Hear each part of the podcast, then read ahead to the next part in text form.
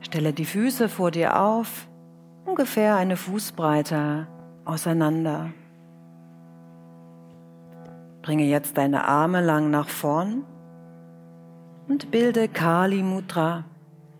Du verschränkst die Finger und streckst die Zeigefinger aneinandergelegt aus.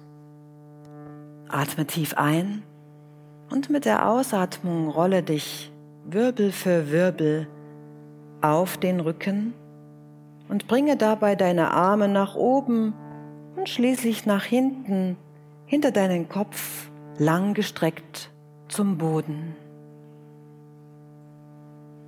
Ziehe dann deine Füße etwas näher zum Gesäß.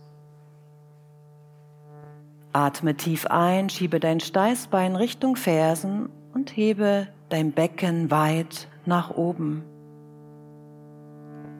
Auch hier gilt, du bist diese Brücke zwischen Himmel und Erde, zwischen Shiva und Shakti